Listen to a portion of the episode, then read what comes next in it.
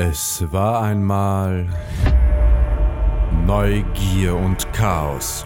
Das sind Roman Binder, Film- und TV-Schauspieler und Dieter Hörmann, Sänger, Komponist und Bandleader von Ilvi. Sie besprechen die neuesten und ältesten Themen der Menschheit und blicken mit Neugier auf das Chaos unserer Welt. Äh, ist das nicht ein bisschen dystopisch?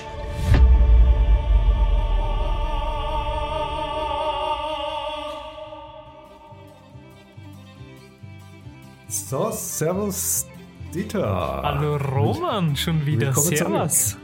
Und wir haben wieder einen Gast. Und weißt du wen? Ich bin gespannt, verrate es mir bitte. Es- Du siehst sie, es ist meine Großtante oder hast du sie vergessen? Nein! ich mein, wir haben schon festgestellt, dass ich ein Hirn wie ein Nudelsieb habe, aber deine Tante ist auch eine große Nudel. Im wahrsten, im positiven Sinne, meine ich. Ich meine so, dass sie Okay. nicht durchgeht durch meinen Sieb. Also, Das ist ein schönes, schönes Kompliment vom Dieter. Das muss ich sagen. Ja. ich habe es Schon wesentlich lange niemand genannt, eine Nudel. Aber passt. Ich, ich habe es wesentlich Nudel sogar. positiver gemeint, als es Das jetzt ist rausgekommen okay, ist. Also, okay. I don't, I don't care, whatever. super. Ja, das freut mich. Sehr schön. Dann haben wir uns humortechnisch schon betroffen. Ich bin ja ganz gespannt. Ich habe beim letzten Mal erfahren, dass die Hanni lange Zeit oder längere Zeit in Amerika gelebt hat. Und da ich selber noch nie in Amerika war, bin ich natürlich gleich mal ganz neugierig und würde mich freuen, wenn du uns ein bisschen erzählst über deine Erlebnisse, deine Zeit in Amerika. Also äh, vielleicht starten wir mit dem Punkt, wo du ankamst, weil du bist, wir haben ja letztens mal erfahren, dass du mit 19 weg aus Österreich bist, aber dann mit in welchem Alter bist du dann in die USA? Da war ich äh, 22. Das war 1967 und waren sehr, sehr spannende Zeiten in Amerika, politisch. Kannst du das genau benennen? kann ich ganz genau benennen. 1967 war, glaube ich, ein Jahr oder so, nachdem der Martin Luther King seinen Peace Walk nach Washington DC gemacht hat. Das ist ein Jahr, bevor sie ihn umgebracht haben. Ja, und dann die nächst, das nächste Jahr darauf, mehr oder weniger, war ganz Amerika on fire. Also es waren Riots, das man sich in Eu- Europa gar nicht vorstellen kann. Da wurde ich ausgeführt in ein Restaurant, ganz vornehm und mit allen herrlichen Dings in einem Wolkenkrauzer. Mein Begleiter hat gemeint, jetzt kommt der Maître D und wird mir irgendwie was besonders Schönes bringen, ein besonders gutes Dessert. Und er hat gesagt, bitte gehen Sie sofort durch den Kücheneingang aus dem Hotel, aus dem Restaurant raus, denn vorne brennt alles. Und so wollte man mich überzeugen, in Amerika zu bleiben. ich habe gesagt, yay, hooray.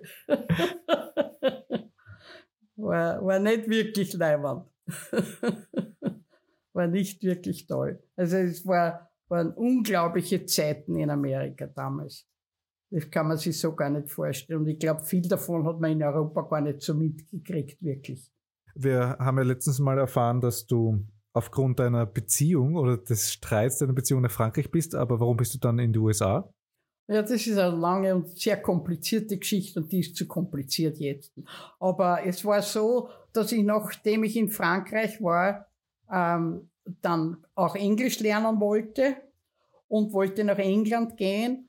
Und da ist äh, mir ein Offert gemacht worden, auf ein Jahr nach Amerika zu gehen. Und, und mir war das wurscht. Also, und noch dazu wäre diese Reise gezahlt gewesen. Und äh, ja, wenn mir gesagt hätte, ich kann am Mond fahren, hätte ich es auch gemacht, wahrscheinlich. Ne? Also es, für mich war Amerika nicht ein Traumland, in irgendeiner Weise. Frankreich war mein, das meine, Amerika hat mich nicht wirklich interessiert, bis auf die Natives, ne? die indigene Bevölkerung. Das hat deinen Oheim Kurti und mich das waren, waren unsere Haupt, äh, Karl May vom Anfang bis zum Ende. Und das war halt nicht wirklich Amerika. Ne? Aber, aber war schön, schön zum Lesen damals und hat meine Fantasie beflügelt. Aber so wie viele Leute in der Zeit von Amerika geträumt haben, habe ich eigentlich nicht. Also ich bin durch Zufall auf ein Jahr in Amerika gelandet und habe sofort geplant, dass am Ende von diesem Jahr werde ich von Oregon nach New York mit dem Rad fahren. Dazu ist es nie gekommen, weil ich bin hängen geblieben, habe geheiratet und ein Rudel Kinder gehabt. Die typische Geschichte. Ja, ja so geht's dann. Aber es ist interessant, da fällt mir irgendwie dazu ein, gleich, wie haben denn aus deiner Wahrnehmung damals die Europäer, die Franzosen, die Österreicher USA wahrgenommen, bevor du da warst? Eben nur aus Karl-May-Geschichten? Das, das kann ich nicht beurteilen. Für mich war das die Wahrnehmung war meine Wahrnehmung. Aber die ersten englischen Worte, die ich gelernt habe oder die ich konnte oder gelesen habe können, war Army Go Home, das überall gestanden ist in Wien. Na, es ist auch auf Russisch, nehme ich an, dort gestanden, aber das habe ich nicht lesen können. Mhm. Das sagen Sie ja. bis heute, ja? ja. Hat sich nicht viel geändert bis ja. heute. Und was halt wirklich interessant ist, weil ohne den Amerikanern wäre Österreich nicht, was es ist. Also wenn der Herr Marshall sich nicht durchgesetzt hätte, sondern der andere, ich weiß nicht, wie der Kassen hat, aber da war ja einer, der wollte Österreich zu einem reinen Agrarland machen. Also wie die Ukraine teilweise ja, also war. keine ja. Industrie, kein gar nichts. Und der Herr Marshall hat gesagt, nein, nein, das machen wir nicht. Und hat Österreich wirklich auf Vordermann gebracht. Also ich, ich, weiß eigentlich nicht, warum die Österreicher so sauer waren auf die Amerikaner. Ich ver verstehe ich eigentlich nicht wirklich. Ja, also jedenfalls, ich bin, ich bin in Buffalo gelandet und das musste so aber ein bisschen auf der Zunge zergehen lassen. Wien, Paris, Buffalo. Kulturschock wahrscheinlich. Unglaublicher Kulturschock. Aber nicht, nicht im, im positiven Sinn wirklich. Also ich, ich bin mir dort vorgekommen, als ob ich zurück, you know, back to the future. es war, um in die Kirche zu gehen, musstest du einen Hut aufhaben und äh, als Frau. Und alles war halt so klein und eng und für unsere nicht geografisch gebildeten Menschen Buffalo ist wo ungefähr? Buffalo ist bei den Niagara-Fällen. Viele Leute kennen, also an der Grenze nach Kanada. Okay, da, ganz oben. Und, und ist, ist eine Stadt mit Wolkenkratzern und so. Aber halt. und was meinst du mit eng? Eng von den Leuten, von den Sichtweisen der Leute oder enge Gassen oder? Also Gassen gibt's ja kaum. Also es gibt eine, eine Stadt mit Hochhäusern, die aber nur äh, Business, Bürogebäude. Mm, ja. Also dort ist am Abend niemand. Für die Amerikaner ist das, ein, eines ihrer Grundbedürfnisse ist Grund und Haus. Also Platz und, und ein Eigen, Eigentum. Eigentum. Die Tatsache, dass ich 60 Jahre in einer Mietwohnung gewohnt habe, ist für die vollkommen unverständlich. Also Grund und Eigentum und daher entstehen sogenannte Developments. Da kommt einer und baut dort hin 100 Häuser oder 200 Häuser, alle mit Garage und ohne irgendeine Infrastruktur. Kein Geschäft, kein nix. Und dann fährst, dann fährst ein paar Kilometer und dann ist wieder so ein Development. Es sind aber keine Dörfer in unserem Sinn, weil du dort nichts kriegst. Du kannst dort nichts machen als wohnen. Das erinnert mich ein bisschen jetzt an Fabrikssiedlungen. Da ist eine Fabrik. Das ist ähnlich, nicht unähnlich, nicht unähnlich dem. Und ich meine, die sind manche sehr schön und, und vornehm und manche weniger. Ne? Aber alle sind, also jeder seine Garage. Also damals waren es hauptsächlich noch Ein-Car-Garage, aber in der Zwischenzeit sind es Doppel- und Dreifach-Garagen. Die Garagen sind größer als das Haus oft. das Wichtige den Amerikanern ist der Individualismus. Also deshalb auch, die haben überhaupt kein Interesse an öffentlichen Verkehrsmitteln wirklich. Also außer, ich, ich rede jetzt nicht von Manhattan, das ist ein Fall für sich selbst, anders als alles andere. Aber in den, in den Großteil der, der Städte, da hast du einen Stadtkern und der wird in, in vielen Gegenden hauptsächlich von Armen bewohnt. Meistens leider auch schwarz. Ne? Mhm. Weil in dem Moment, wo ein gewisser Prozentsatz an Schwarzen in einer Gegend sind, sind die Weißen alle weg. Also es ist, es ist äh, bis, bis jetzt, das hat sich nicht wirklich sehr viel geändert. Und das ist ja Buffalo scheinbar ganz im Norden. Und das ist genau. ja nicht einmal die schlimmste Gegend. Es, es, es gibt überall sch schlimmste und gute Gegenden. Ah, okay. Das ist, kannst nicht, du kannst nicht sagen, also ich meine, je weiter südlich du fährst, umso ärger wird das natürlich alles ein bisschen. Aber da gibt's ja die Geschichte, nicht? da war der Cole Porter oder irgendeiner von den Musikern ganz berühmt. Und der hat sich kein Haus kaufen können dort ne? Hm. in der, in, in, wo er wohnen wollte, wo die Weißen gewohnt haben. Ne? Ja, erschreckend, ja. Und das ist aber, ich meine, es ist nicht mehr, mehr offiziell so, aber es ist nach wie vor so. Und wie, und wie das dann passiert ist mit Martin Luther King und kurz darauf dann der Barbie Kennedy auch noch. Und da kommt die wilde Johanna nach Amerika. Sie ist schon ein die Nudel. Die dicke, nein, nicht die dicke Nudel, sondern die, was hast du gesagt, die große Nudel.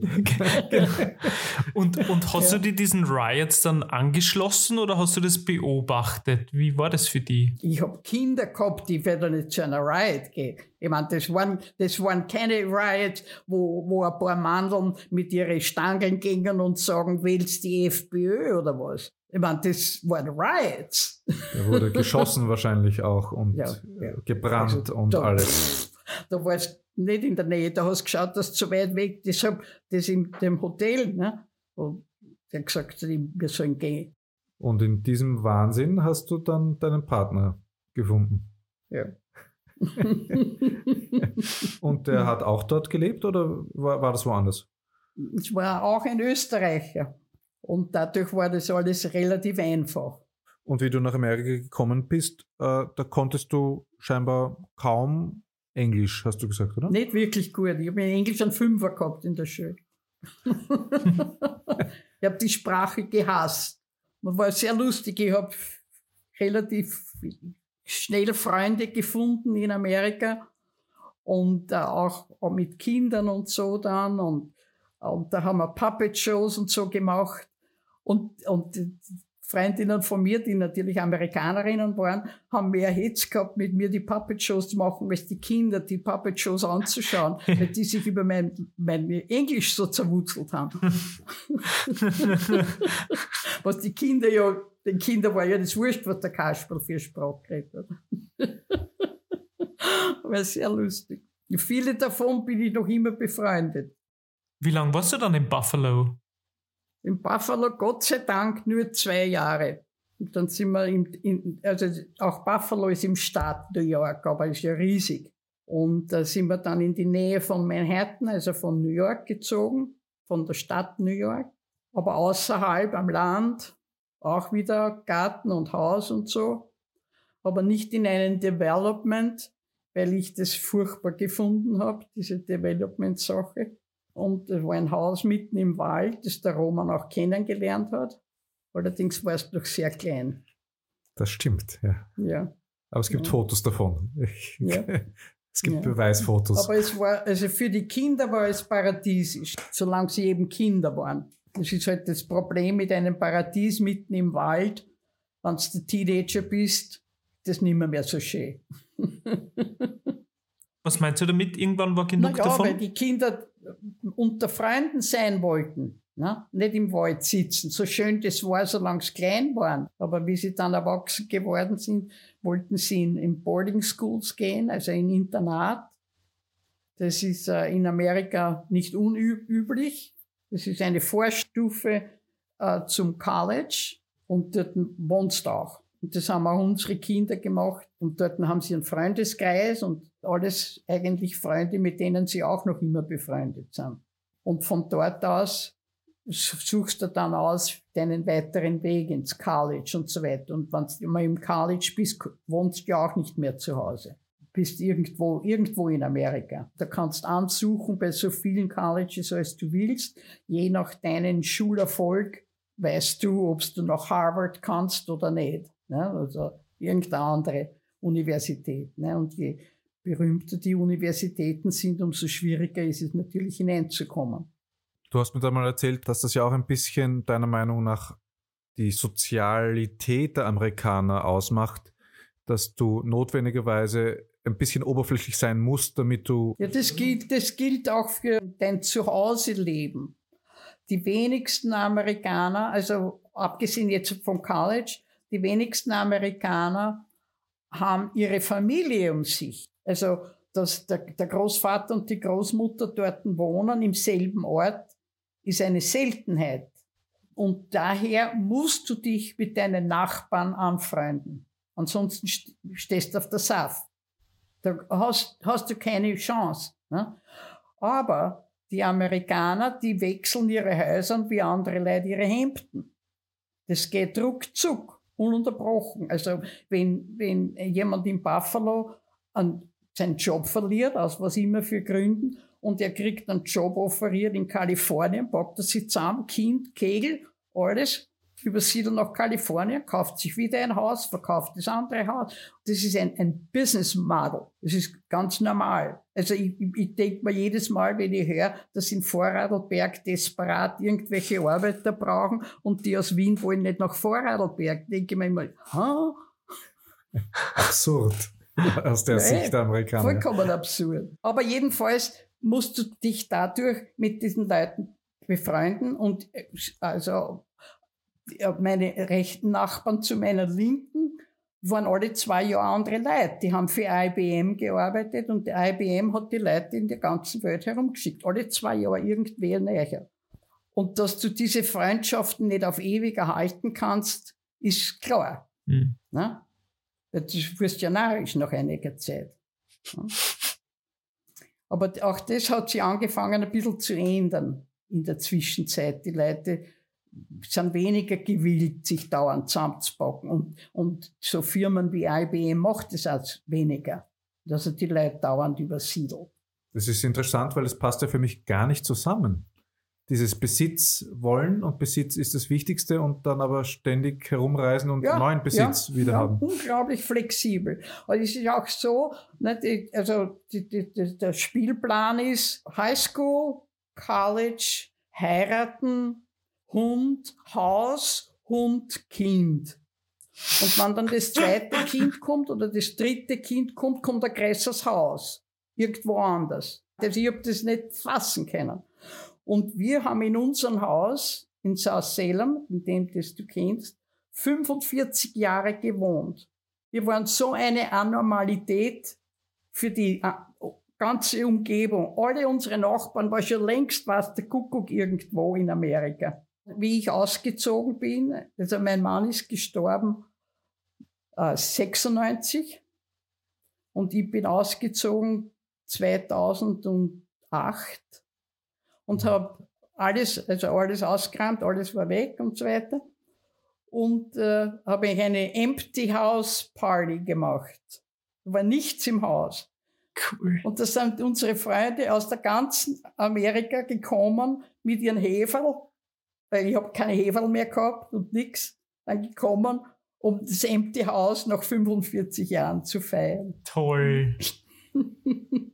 Ich, ich hätte das nicht gekonnt, ununterbrochen zu übersiedeln. Ja. Das ist, weil es einfach nicht in deiner Kultur wahrscheinlich ist, in der du groß geworden bist, dieses. Ja, genau. Ja. Genau. Und dadurch, dass mein Mann Österreicher war, war er in denselben Mindset. Ne? Mhm. Ja, es hat funktioniert. Ja. Aber wie gesagt, von dort bin ich dann nach Manhattan übersiedelt und das war ganz eine andere Geschichte dann. War wirklich, Manhattan ist eine unglaublich interessante Stadt vollkommen verrückt. Vollkommen verrückt, aber wirklich schön. Also wenn ich sehr reich gewesen wäre, oder wäre, äh, hätte ich mir gerne, ich habe so eine kleine Wohnung gehabt in Manhattan, gleich vis-à-vis von den Vereinten Nationen. Hätte ich diese Wohnung gerne behalten und eine Wohnung in Wien gehabt. Aber Unbezahlbar das hat es wahrscheinlich. nicht gespült. Das Ja. hat es nicht gespült. Ne? Aber interessant. Ja. Wie lange warst du dann in Manhattan? Nur, nur, also gewohnt habe ich in Manhattan nur zwei Jahre, aber, aber von wo ich, äh, von unserem Haus im Wald, war es nur eineinhalb Stunden hin nach Manhattan. Ne? Ich war viel in Manhattan. Ich meine, das musst du dir auch vorstellen, ne? dass du zum Nachtmessen fährst, drei Stunden. Ne? Also anderthalb Stunden hin und anderthalb Stunden wieder zurück. Und unter Umständen nicht ganz nüchtern. In Manhattan hast du ja alles. Oper und Theaters und äh, Konzerte und Jazzkellers und alles, was du nur wünschen kannst. Ne? Und deine Kinder haben Deutsch gelernt? Alle, alle fünf Kinder sind zweisprachig und zweikulturig. Und was hat die wieder nach Österreich verschlagen? Naja, weiß ich nicht genau. Ja, Abenteuer, was anderes tun, Österreich mögen, ist ja auch eine Möglichkeit. Ne? Ja. Ja. Ja, so wie du es letztes Mal richtig gesagt hast, Wien ist ja einfach eine wirklich schöne Stadt. Ne? Ja, genau. Ja. Ja, es ist vor allem, es ist äh, manageable. Kommst leicht zurecht in Wien. Aber wenn die Straßen nicht kerzengrad sind Und du kein Auto hast, sondern und kein Auto hast. Ja. Hm. Das ist überhaupt das Allerbeste. Hm. Ich bin bestimmt, wenn die ganzen Kilometer zusammenzählst, einmal um die Welt gefahren, wenn nicht zweimal. Hm. Ja. Ja, und das ist ein, eines der Dinge, warum es ja für einen älteren Menschen fast unmöglich ist, in Amerika zu leben, selbstständig. Weil Ja. in dem Moment, wo du nicht mehr Auto fahren kannst, bist du erschlagen. Und was macht man dann? Gibt es dann. Naja, die Leute, die ein bisschen Geld haben, die ziehen nach Florida in, in diese riesen Pensionistenheime, wo sie dann den ganzen Tag Golf spielen oder was, guck was. Aber Hat dich wohl nicht interessiert.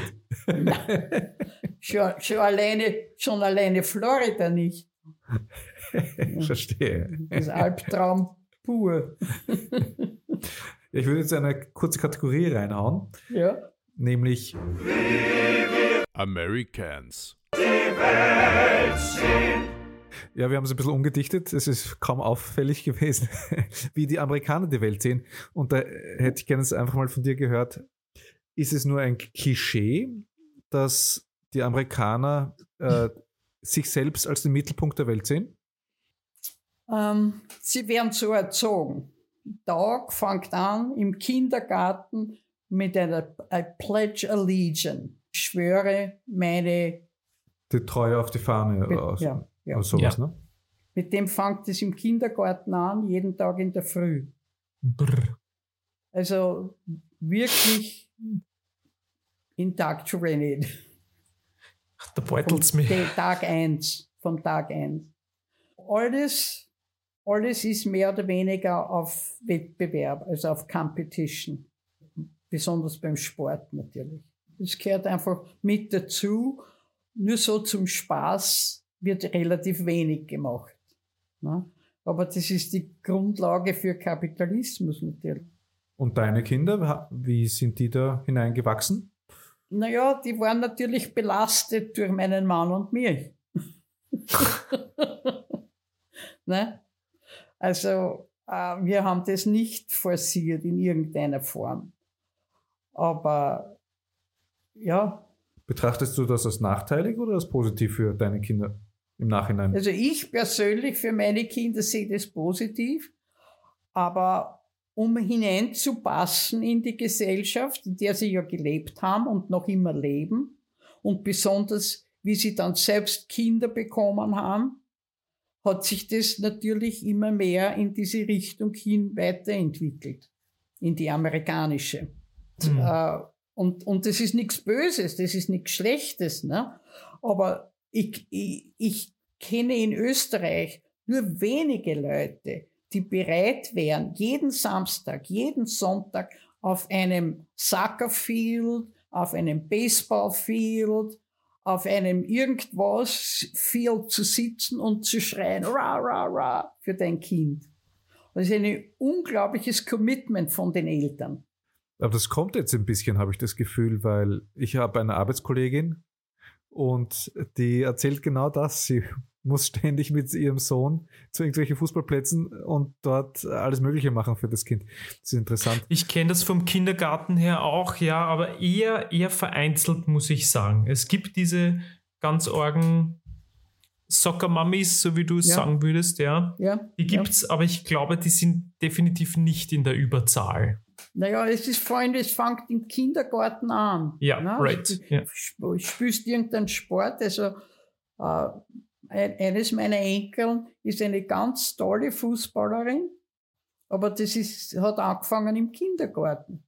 Aber an, andererseits wieder ist es ein, eine unglaubliche Möglichkeit, besonders für schwarze Jugendliche, die den Sport ernsthaft betreiben, weiterzukommen. Ja. Ne? Also das ist, das ist schon, weil die Schulen suchen sich, die Colleges suchen sich die Leute ja aus. Ne? Du kannst zwar bei 100 Colleges ansuchen, aber die Chance, dass du in das College, das du wirklich willst, hineinkommst, ist ja nicht gegeben unbedingt. Und die Colleges, die suchen sich aus, wem es gerade brauchen. Ne? Ob sie einen besseren Fußballspieler brauchen oder einen besseren Mathematiker brauchen oder einen, was auch immer. Aber meinst du nicht auch, dass es eine große Chance ist, um tiefer zu fallen? Wenn du schon von ganz klein auf immer versuchst, nur das eine, nur das eine und das. Nicht unbedingt, nicht unbedingt, weil die Amerikaner ihre Einstellung zu Failure, also etwas nicht, einen Nichterfolg, ganz eine andere ist als unsere. Du stehst auf und probierst das wieder. Also jeder, jeder Misserfolg ist eine Chance auf einen neuen Erfolg. Hm. Das ist nie etwas Negatives. Und du kannst alles werden, du kannst alles sein. Wenn du sehr clever bist, kannst Arzt sein, du kannst äh, krieg- äh, eine Business Card machen. Ich bin der Doktor sowieso und mache da eine Schönheitsoperation. Aber wenn die Schö- Schönheitsoperation daneben geht und die kommen drauf, dann hast du Pech gehabt. Aber theoretisch kannst wirklich alles. Ne? Und es wird, es, fragt keiner nach. Im Gegenteil, also dein, dein Misserfolg wird als ein, ein, ein Schritt zum nächsten Erfolg gesehen. Das hört man im Business Making in Europa ganz oft, dass das die Amerikaner den Europäern ganz, ganz arg voraus haben. Ja. Ja. Ja. Und auch dieses, diese Neid, dieser Neid, dass der hat das und der hat jenes, ist eigentlich nicht wirklich so. Ne? Ich meine, natürlich gibt's Minderheiten, die nichts haben oder wenig, noch weniger haben. Weil das ist halt das Problem. Ne? Es, es gibt relativ wenig soziale Unterstützung. Und wenn du was hast, hast was. Und wenn du nichts hast, hast wirklich nichts. Aber Ja. ist es nicht so? Ist, ist, mein Nachbar hat ein neues Auto gekauft. Ich brauche auf jeden Fall das größere, schönere Das ist und bessere. wurscht. In Amerika? Ja. Ah, spannend. Das ist ein österreichisches Phänomen. Ja, es ist spannend, ja.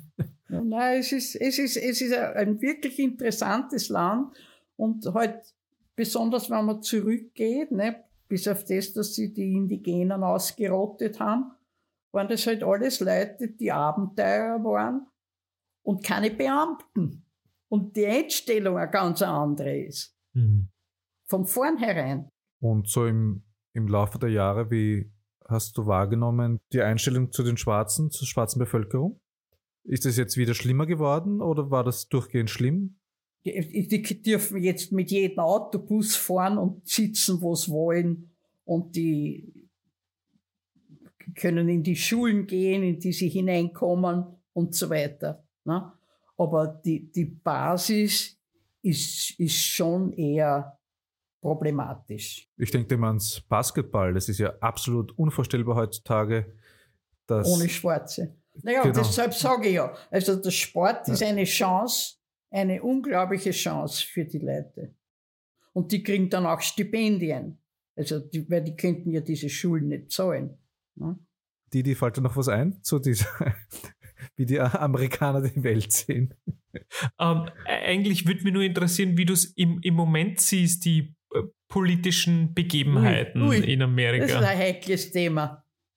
Deswegen spreche ich es gerne an, dafür bin ich zuständig. ich gehe immer gern dahin, wo es weh tut. Ja, es ist, es ist unglaublich, dass die Demokraten niemanden finden, der den Trump Parole bieten kann. Ich verstehe das einfach nicht. Es gibt Unmengen gescheiter Leute. Also unsere Medien geben ja immer wieder wieder, dass, äh, dass sie keinen von beiden jetzt wählen wollen. Deswegen verstehe ich das noch weniger. Oder ist das einfach falsch? Das weiß ich nicht. Das, das weiß ich nicht. Das habe ich, ich meine, du musst ja irgendwas wählen. Ja, Blödsinn. Ich meine, wenn es nicht zur Wahl gehst, dann kannst du dich nachher nicht beschweren. Ich meine, die Wahl fällt nicht wirklich schwer, also mir auf jeden Fall nicht. Es ist unverständlich. Es ist wirklich unverständlich, dass da keiner kommt und sagt, erst so geht's nicht weiter. Und die, sind, die stehen, gibt's ja die Leute. Und das, die, die Konkurrenz vom Trump ist ja jetzt auch nicht unbedingt besonders äh, reizvoll. Ja, die sind ja auch nicht irgendwem, den du haben willst, im weißen Office. Ne? Ja, die sind ja alle. Ja. nicht, nicht wirklich. Ja. Nein, das ist ein wirklich problematisches Thema. Ja. Ich, kann, ich kann mich erinnern, du hast mir mal erzählt, eben passend zu unserem Anfangsthema, dass sich das im Laufe der Jahrzehnte so sehr gewandelt hat, diese Spaltung, weil du hast vorhin gesagt, die Leute haben zusammengelebt, Nachbar, Nachbar, und da war es völlig egal, ob No. der eine ein Demokrat ist Ja. oder der Ja. ein Rep Ja. Republikaner. Ja, ja, also das hat, da hat's ja, irgendwann, und ich weiß es nicht genau, wie das angefangen hat, diese äh, Bewegung, die Tea Party plötzlich gegeben. Der Name geht daraufhin zurück, dass die damals eben, um die Briten loszuwerden, diese Schiffe gekappert haben mit den Teelieferungen aus England, weil die, nicht, die Engländer nicht mehr wollten. Ne? Und äh, ich glaube, das stimmt, so ungefähr.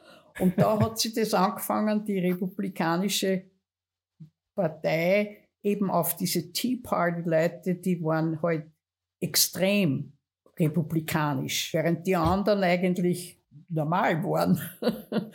und das hat sich immer mehr gesteigert und der Herr Trump hat das den Gipfel aufgesetzt, wirklich. Aber bis dahin, ich würde sagen, die Hälfte meiner Freunde sind Republikaner. Normale. Nicht mit Maschinengewehren herumlaufen. Und die das auch, die das auch nicht richtig finden. Ne? Mhm. Aber sie wählen jetzt dann äh, trotzdem den Trump oder Das- halten sie sich zurück? Ich frage ich nicht. Okay. Also ich habe einen, einen Teil meiner Freundeskreis, da haben wir, wir reden nicht über Politik und nicht über Religion. Mhm. Sehr weise. Ja. Das wird ausgeklammert meistens. Aber manche können es trotzdem nicht verkneifen, besonders wie der Obama, wie der Obama-Präsident war. Der. Erstaunlich. Und ich habe halt dann immer nur da, da, da, da, da. Jetzt, lass es durchziehen. Wir sind, naja, mir sind die. Freundschaften wichtiger als die Politik. Mhm. Und ich meine, das ist ja vollkommen vertrottelt, ne? wenn, du, wenn du wegen sowas mit den Leuten immer mehr redest, die 40 Jahre lang deine Freunde waren. Das ist ein sehr schönes Statement, finde ich. Das kann man sich auch hinter die Ohren schreiben, um dich zu zitieren. Ja. Weil das ist Demokratie. Mit den Leuten reden können, die nicht völlig absurd ausgesponnen sind, äh, zumindest wie doch einige Trump-Wähler, aber zumindest eine andere Einstellung zum Leben haben. Ne? Na, Wie ja. schaut's aus, Roman? Möchtest du uns vielleicht noch mit ein bisschen unnützen Wissen füttern? Ja, natürlich in unserer Kategorie. Was keine Sau interessiert.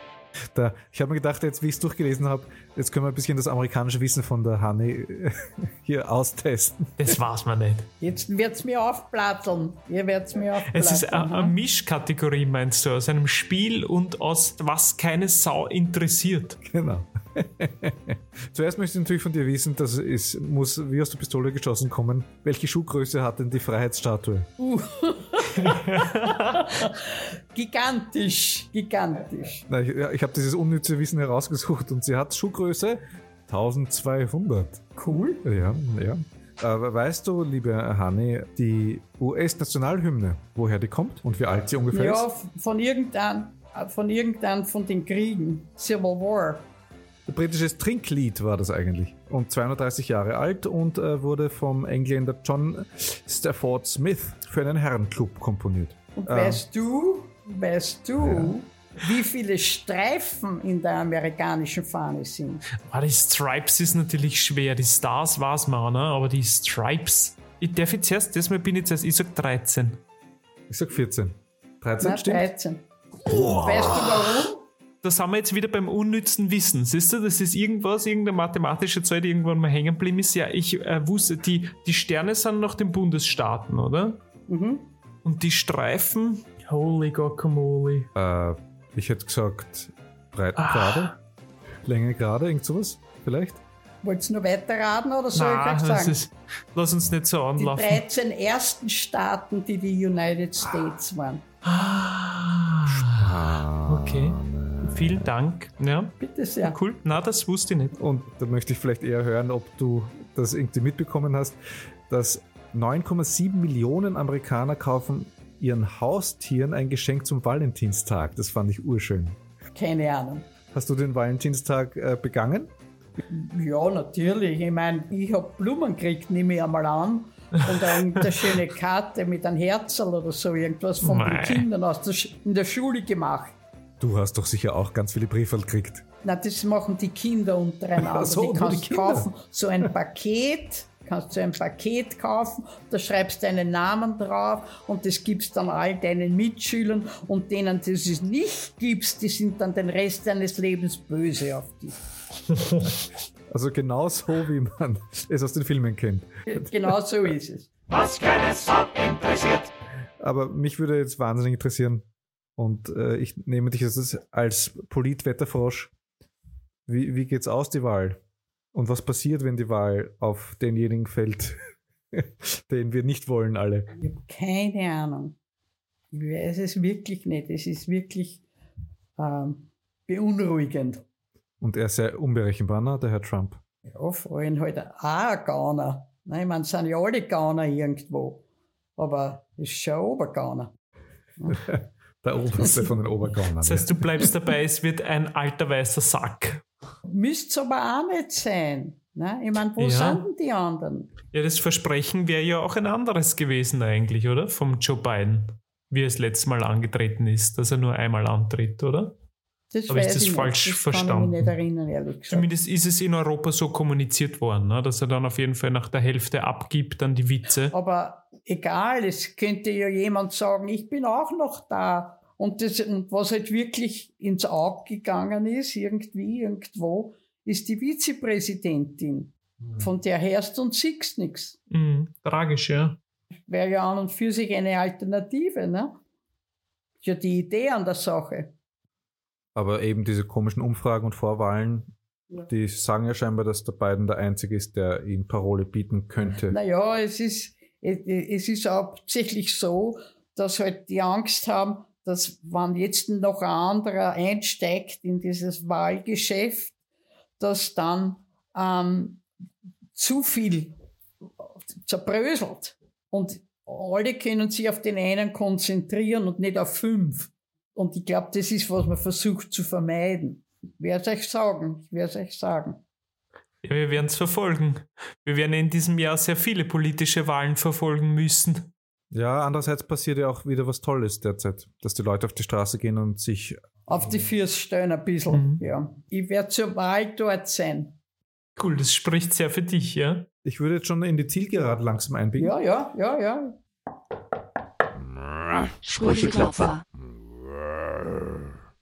Und der Roman hat so wunderschöne amerikanische Sprüche rausgesucht. Weil wir waren schon letztens inspiriert von unserem amerikanischen Freund, der uns deinen Lieblingsspruch beigebracht hat. Absolut, das ist der äh, Five O'Clock Shadow. Du weißt natürlich, was das ist, ne? Übersetzt auf Deutsch. Der Dreitagesbart. Ne? Ja, genau. Das ist ja. das, was bei mir ungefähr ein halbes Jahr dauert, bis das ungefähr so ein Five O'Clock Shadow wird. Aber es gibt so viele schöne, schöne Begrifflichkeiten. Die möchte ich dir jetzt vortragen und ich, äh, also erstens kannst du mich korrigieren, wenn ich sie falsch ausspreche. da bin ich sehr dankbar. Und zweitens wäre es schön, wenn du dazu sagst, was es denn heißt. Uh, it ain't over till the fat lady sings. Okay, das ist ganz einfach. Und das kommt von der Oper. In der Oper früher, also die jetzigen Opernsängerinnen, äh, sind ja schlank und Schauspielerinnen und die müssen ja unglaublich mehr machen, als wie nur dort stehen und singen. Ja. Und früher war das eben so, dass man, äh, nehmen wir mal an, man hat angenommen, dass das Körpervolumen der Stimme entspricht oder so irgendwas.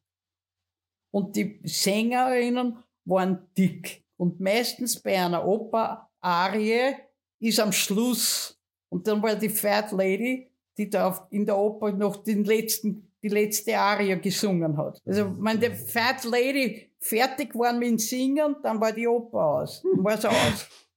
Und hast zu Hause. Das könnte niemand so wunderbar erklären wie du. Aber man verstehst, verstehst ja, ja, Idee. urschön, toll, ja. toll. Ich finde nämlich die, diese englischen und amerikanischen Sachen sehr, die Sprichwörter so bildhaft. Das ist so ja, toll. Ja, ja, ja. Aber es, ich würde kein Mensch mehr verstehen. It's not over until the fat lady sing. Ja. Oder nicht zuordnen können, ne? Ja, ja. Weil gesprochen wird es ja wahrscheinlich noch heutzutage. Ja, in Amerika sagen sie es noch immer. Ja. Da haben aber auch keine Fat Ladies mehr in der Oper. In Österreich ist es ja nicht anders. Mhm. Da ja. haben wir auch Sprichworte, wo kein Mensch mehr weiß, woher das ja, kommt genau, eigentlich. Ja. Na gut, dann würde ich schon mit dem nächsten weitermachen. Oder willst du? Ja, uh, it takes one to know one. Wenn, wenn jemand sehr blöd ist, musst du annehmen, dass du selber auch sehr blöd bist, um ihn zu verstehen. Schön. also was immer, it takes one to know one. Ja. Also nur du kannst erkennen, wann einer blöd ist. Oder was Jetzt halt verstehe, warum mich der, der Roman oft nicht versteht. It's raining cats and dogs, fand ich auch schön. Ja, naja, es ist genau das. es schüttet den Schafeln, sagt man. Ein Sauwetter, ein Sauwetter, ja. Das nächste wäre Hit the Sack. Ah, Schlafen gehen. Das finde ich auch ein schönes Bild. Einfach wahnsinnig schön bildhaft. Hit the sack. Ja, ja. Und kennst du den, kennst den Ausdruck Sleep Tight? Ja, gehört habe ich schon. Ja. Das, Also die Sleep Tight sagst du zu deinem Kind, es soll gut schlafen. Genau, ja. Aber weißt du, wo das herkommt? Na. Nein. Früher, bevor man Metallfedern im Bett gehabt haben, war ein Strick gespannt. Und diesen Strick um das Bett tight zu machen, hast angezogen. Okay. Die Schnüre, je enger die waren, umso fester war die Matratze. Je lockerer die Ding waren, umso mehr ist die Matratze durchgehängt. And you wanna sleep tight. Ja, schön. Cool. Wahnsinn. Cool. Das nächste spricht für sich, oder? No pain, no gain. Ja, genau.